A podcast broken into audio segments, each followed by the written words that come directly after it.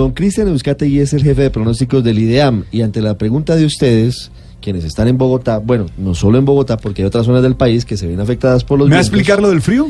Pues claro. Es que está Eso haciendo que lo despierta a usted a la una de la mañana, el frío así que No, cara, anoche me tocó levantarme a buscar otra cobija. No, es muy complicado. Sí. Y nosotros que nos levantamos a las 3 de la mañana, pues entenderá el frío. En Don- 10 años se enfrió bastante. Don Cristian Euskategui, buenos días.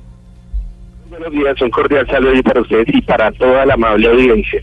¿Por qué está venteando tanto en Colombia? Le hablo de Bogotá, pero seguramente es en otras ciudades. ¿Por qué ese viento helado que nos está afectando, bueno, acompañando en estos días? Bueno, eh, digamos que eh, en términos generales eh, es una época propicia para el fortalecimiento de los vientos alisios del sureste.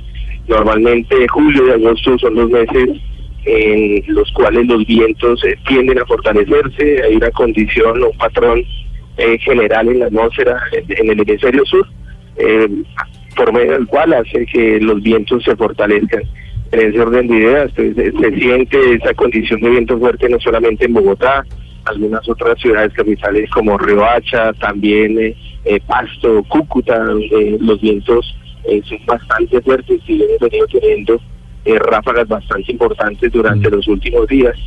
Adicionalmente, señalemos que la condición de frío está más asociada eh, no a temperaturas, sino a viento y humedad, especialmente en Bogotá.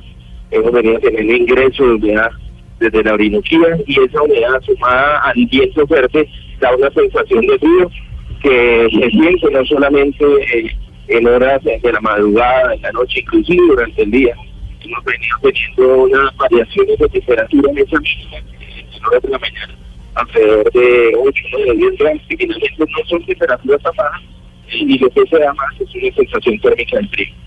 Sí, pero eh, le iba, le iba, eh, si nos explicaba usted ese, esa, ese, eso, porque, mm, pues sí, el termómetro efectivamente, cuando nosotros llegamos aquí a la madrugada están 8, 9, 10, pero ¿por qué estamos sintiendo ese frío tan berraco? O sea, la ¿No crees sensación térmica. Sí, es que es como, es a los huesos.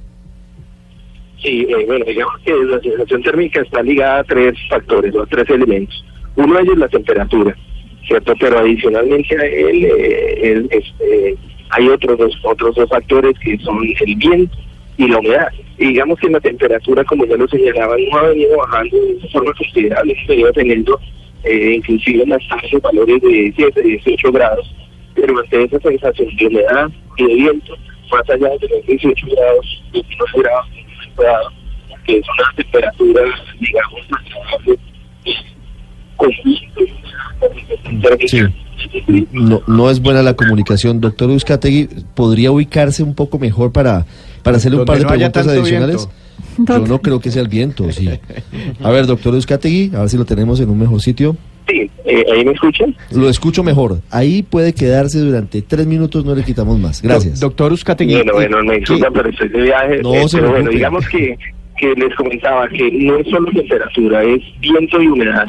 Viento fuerte, en Bogotá hemos venido teniendo inclusive eh, valores eh, cercanos a los 60 kilómetros por hora. Wow. Y de manera regular, eh, durante eh, los diferentes días, valores cercanos a los 40 kilómetros por hora. La humedad eh, ingresando desde la Orinoquía bastante significativa y esos dos factores son los que dan la sensación térmica de frío saliendo de que la temperatura no ha bajado tanto en horas de la tarde cercana a los 18 19 grados.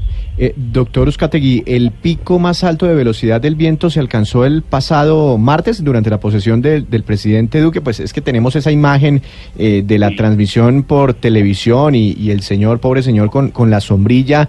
Eh, ¿Ese día fue el más, el más fuerte en términos de vientos? Sí, correcto. El valor es cercano a los 60 kilómetros por hora. Eh, Esos valores eh, de viento son más fuertes en zonas de la franja oriental y central de la capital.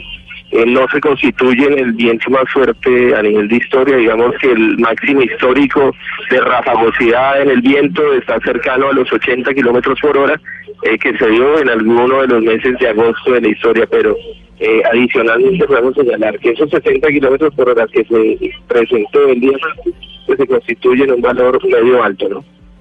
Eh, doctor Uzcategui, usted hace referencia al tema de la humedad que viene de la Orinoquía.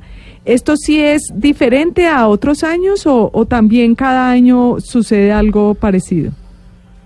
Bueno, eh, digamos que para la zona de la Orinoquía es normal que tengamos eh, junio, julio, agosto inclusive con lluvias. eh. en esa zona eh, se presenta una distribución eh, monomodal que implica solo un pico de lluvia, pero ese pico de lluvia se da hacia mitad de año. Empieza desde abril, empieza a incrementarse la lluvia, en junio alcanza su pico, en julio sigue lloviendo pero un poco menos que en junio y en agosto continúa lloviendo y eso es lo que da lugar a que ríos como eh, el Orinoco, el río Lidia, Guaviare y demás tengan a hoy niveles significativos y toda esa humedad llega al centro del país y justo Bogotá está en ese límite que alcanza la humedad presente en la Orinoquía. Sí. ¿Hasta cuándo tenemos que alistar la cobija para las madrugadas, la cobija Y adicional? sombrillas poderosas. Bueno, eh, digamos que eh, se sentirá esa condición de viento fuerte y humedad durante el mes de agosto. Comenzando septiembre eh, esperamos una tendencia a la disminución de los vientos y con ello que el frío eh, sea un poco menor. ¿no? 1042, doctor Euskategui, muchas gracias. Siempre con muchísimo gusto. Un abrazo y que tengan un feliz fin de semana.